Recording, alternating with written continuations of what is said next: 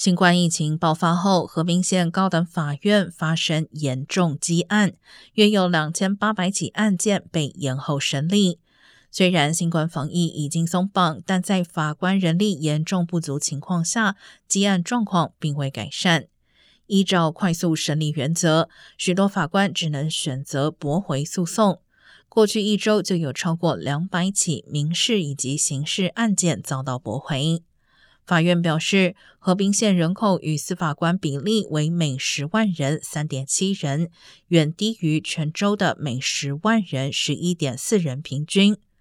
河滨县检察长表示，不排除未来重新起诉部分案件。